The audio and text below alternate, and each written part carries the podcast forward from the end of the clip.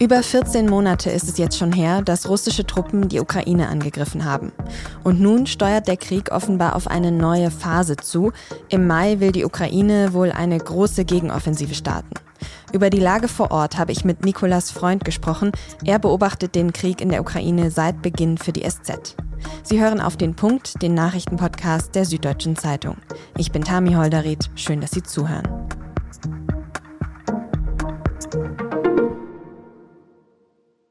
Jeden Tag wird in der Ukraine gekämpft, jeden Tag sterben Menschen. Erst am Donnerstag gab es wieder große russische Angriffe im Süden.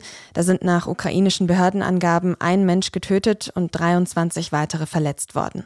Es sei der schwerste Schlag seit vier Monaten gewesen, heißt es. Das wirkt mittlerweile alles schrecklich bekannt und schrecklich gewohnt. Und trotzdem, immer wieder scheint es auch Bewegung in diesem Konflikt zu geben. Aktuell gibt es zum Beispiel Berichte, dass bei der Stadt Cherson der ukrainischen Armee ein Vorstoß gelungen sein könnte über den Fluss Dnepr. Und jetzt rechnen auch viele Beobachtende damit, dass die schon länger angekündigte Großoffensive der Ukraine sehr bald starten könnte. Und darauf bereiten sich auch die russischen Truppen vor. Der Anführer der russischen Söldnertruppe Wagner, Prigoschin, hat in einer Audiobotschaft von einer angeblich unmittelbar bevorstehenden ukrainischen Gegenattacke in der Region rund um Bachmut gesprochen. Prigoschin hat in einer anderen Videobotschaft auch damit gedroht, dass seine Streitkräfte um jeden Preis vorrücken würden. Wie die ukrainische Gegenoffensive aussehen und was sie bewirken könnte, darüber habe ich mit Nikolas Freund gesprochen. Er beobachtet den Krieg in der Ukraine für die SZ. Nikolas, du beobachtest den Krieg ja von München aus. Was wissen wir denn bislang über diese angekündigte Großoffensive der Ukraine? Ja, das weiß halt niemand im Moment. Wie es genau aussieht und wo sie stattfindet, kann man nur spekulieren. Aber es geht eben darum, wo sie die besten Chancen haben, glaube ich. Wo das dann genau ist, ist vielleicht sogar nachrangig es geht ja eben auch bei den Rückeroberungen darum, dass sie insgesamt Druck auf diese russische Invasion ausüben. Und ob sie das jetzt im Norden oder im Süden machen, ist erstmal egal. Es gibt natürlich Stellen an der Front, an denen es besser wäre, wenn es funktioniert. Aber die sind natürlich auch besser verteidigt. Ist die Ukraine denn überhaupt für diese geplante Offensive genügend gerüstet? Das kommt ein bisschen darauf an, wie man sich diese Offensive vorstellt. Also man darf da, glaube ich, nicht so einen riesigen Angriff erwarten, wie ihn Russland zu Beginn des Krieges unternommen hat. Irgendwann kursierten mal Zahlen, dass sie so irgendwie 250 Kampfpanzer und 350 Schützenpanzer wollen. Das haben sie angeblich jetzt auch mehr oder weniger bekommen. Also jetzt kam, glaube ich, heute erst die Meldung von ähm, Jens Stoltenberg, dem NATO-Generalsekretär, dass sie 98 Prozent der Fahrzeuge, die sie haben wollten, bekommen hätten. Das Problem ist, dass man sagt, für einen Angriff braucht man immer Übermacht von 3 zu 1. Und da kann man sich ja ausrechnen, wenn die mit so einer Streitmacht, die jetzt schon wahrscheinlich was erreichen kann, aber jetzt auch nicht gigantisch ist, dann werden die wahrscheinlich nur Erfolg haben, wenn es wirklich eine eher schwache russische Position irgendwo ist. Also ich glaube, sie können damit was erreichen, aber ich würde jetzt nicht den riesigen Angriff erwarten. Mhm. Wenn du sagst, es gibt jetzt Meldungen, dass 98 Prozent des versprochenen Materials auch angekommen ist, dann haben wir einerseits das Material, aber der andere Faktor ist ja auch die Truppe, die, die Soldatinnen und Soldaten an sich. Bislang sind wohl mindestens 15.000 Soldatinnen und Soldaten umgekommen. Jeden Tag gibt es ja auch mehr Tote in diesem Krieg. Wie ist denn die Stimmung in der Truppe? Wie lange halten die das noch durch? Es gab zuletzt ähm, Berichte aus ukrainischen Medien, auch so in Kiew Independent zum Beispiel, so eine englischsprachige Zeitung aus der Ukraine, ähm, dass da die Stimmung teilweise schlecht sein soll bei den Soldaten, was ja jetzt aber auch nicht überraschend ist angesichts der Lage. Grundsätzlich aber habe ich den Eindruck, dass die ähm, Ukrainer schon noch sehr motiviert sind und ähm, also deutlich motivierter als die russische Armee, weil sie haben eigentlich fast gar keine andere Chance, wenn sie das Blatt wenden wollen. Also und das wissen sie auch. Siehst du den Krieg also weiterhin als ja festgefahren an oder glaubst du, diese ukrainische Großoffensive könnte tatsächlich jetzt noch was bewirken? Also selbst wenn es ihnen gelingt, dann ein paar Gebiete zurückzuerobern, das was glaube ich realistisch ist, dass sie das schaffen, dann müsste der nächste Schritt eigentlich wahrscheinlich diplomatisch sein. Das ist ja auch die Hoffnung bei dieser Offensive.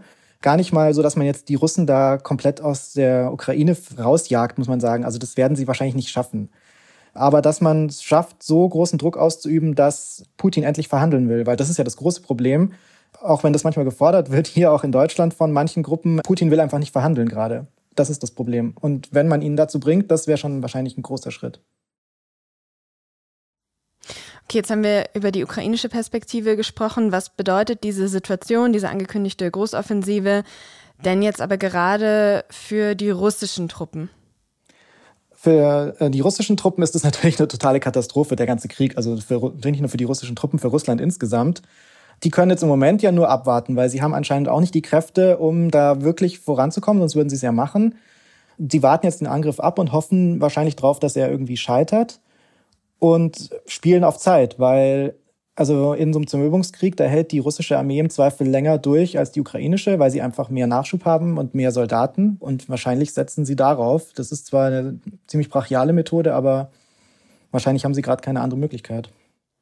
Wobei ja jetzt auch schon die Wagner-Söldner zumindest zu wenig Nachschub bei der Ausrüstung beklagt haben, gerade im Hinblick jetzt auf die neue Offensive eben. Wie ist denn da gerade das Verhältnis zwischen der Wagner-Gruppe und dem Kreml? Wie wichtig sind auch die Wagner-Söldner noch für Russland? Also die Söldner sind, glaube ich, ziemlich wichtig, weil, ja genau, du hast schon recht, also der Nachschub ist jetzt auch nicht super bei den Russen, die haben da auch Probleme, aber gerade weil die eigene Armee jetzt nicht so super ausgerüstet und ausgebildet ist und korrupt ist, setzen sie ja immer mehr auch auf diese Söldner. Und ein wichtiger Punkt ist natürlich auch, dass die im Kreml Angst haben, dass sie irgendwann in der Bevölkerung, in der russischen Probleme bekommen, wenn zu viele rekrutierte ähm, reguläre Soldaten oder sogar eingezogene Wehrdienstleister oder sowas fallen. Es gibt ja jetzt angeblich noch eine zweite Söldnertruppe von Gazprom, die jetzt auch schon im Einsatz sein soll in der Ukraine. Also man sieht schon so eine Tendenz zu einer Privatisierung der russischen Streitkräfte, wobei die natürlich trotzdem noch einen großen Teil von ihrem Geld und von der Ausrüstung trotzdem vom russischen Staat bekommen. Also das ähm, ist ziemlich bunt gemischt, eigentlich was da, aus was da die russischen Streitkräfte bestehen. Ja, wie das Verhältnis zum Kreml ist, also ähm, keiner kann so richtig in den Kreml reinschauen. Man hat den Eindruck, dass ähm, das so ein bisschen vielleicht gewollt ist, dass diese Günstlinge unter Putin dann immer wieder mal sozusagen die Rollen tauschen. Dann ist mal der eine jetzt irgendwie ähm, in der Gunst des Kreml oder Putins und dann wieder der andere. Und dann Zeit lang war es Prigozhin, der Wagner-Chef. Jetzt ist wieder irgendwie ähm, jemand anders oder überhaupt niemand. Was da genau im Kreml los ist, das kann man auch nur sehr, sehr schwer sagen. Hm. Jetzt scheint sich aber ja auch politisch zumindest immer mal wieder etwas zu tun. Am Mittwoch hat der chinesische Präsident Xi Jinping mit Volodymyr Zelensky telefoniert. Das ist international ja jetzt erstmal begrüßt worden. Aber welche Hoffnungen kann man denn tatsächlich auf China in diesem Krieg noch legen? Die Führung hat ja bis jetzt diesen Krieg nicht eindeutig verurteilt. Ja, das stimmt. Peking hat großen Einfluss in Moskau, weil Russland ist auf China aus unterschiedlichen Gründen angewiesen. Aus dem gleichen Grund ist aber China auch kein so richtig vertrauenswürdiger Vermittler, weil sie ja in letzter Zeit äh, oft signalisiert haben, dass sie da tendenziell an der Seite Russlands stehen. Ähm, gleichzeitig kann man aber auch davon ausgehen, dass Peking diesen Krieg nicht will, dass die das sogar richtig schlecht finden, schon alleine aus wirtschaftlichen Interessen, die sie in Europa und auch in der Ukraine haben. Also es ist nicht ausgeschlossen, dass dann irgendwann in Peking doch der Wunsch überwiegt, diesen Krieg zu beenden, aber da würde ich mich jetzt gerade nicht drauf verlassen. Also da ist auch immer so ein bisschen Selbstdarstellung Chinas mit dabei bei solchen mhm. Initiativen. Okay, all in all, wir haben jetzt viel über auch den Kriegsverlauf an der Front selber gesprochen. Siehst du denn irgendwelche Anzeichen dafür, dass ein Ende dieses Kriegs möglich ist oder sogar in die Nähe rückt? Also der Krieg wäre sofort vorbei, wenn sich Russland zurückzieht. Das wissen wir, glaube ich. Aktuell sehe ich, soweit ich das beurteilen kann, da jetzt gerade keine Anzeichen leider. Es sieht eher so aus, als würde das, wenn sich dann nicht diplomatisch oder militärisch groß was verschiebt, vielleicht noch Monate oder sogar Jahre so weitergehen. Vielen Dank, Nikolas, für deine Schilderung und Eindrücke. Sehr gerne. Der CDU-Politiker Kai Wegner ist in den ersten zwei Wahlgängen bei der Wahl zum regierenden Oberbürgermeister von Berlin gescheitert. Im Abgeordnetenhaus erhielt er zweimal nicht die erforderliche Mehrheit von 80 Stimmen. Bei Redaktionsschluss dieser Sendung war nicht klar, ob Wegner zu einem dritten Wahlgang antritt. Zweieinhalb Monate nach der Wiederholungswahl zum Berliner Abgeordnetenhaus wollte Wegner eigentlich jetzt die SPD-Politikerin Franziska Giffey ablösen und künftig eine schwarz-rote Koalition führen. Den neuesten Stand finden Sie immer auf sz.de oder in unserer SZ-App.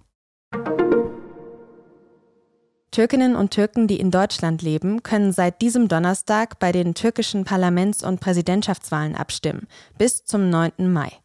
Die Wahlen in der Türkei selbst finden dann am 14. Mai statt. Präsident Recep Tayyip Erdogan muss nach 20 Jahren an der Macht wohl um seine Wiederwahl fürchten. Denn Umfragen sehen ein Kopf-an-Kopf-Rennen zwischen ihm und seinem Herausforderer, dem Oppositionsführer Kemal Kılıçdaroğlu, voraus. Erdogan hat zuletzt wegen gesundheitlicher Probleme einige Wahlkampftermine abgesagt.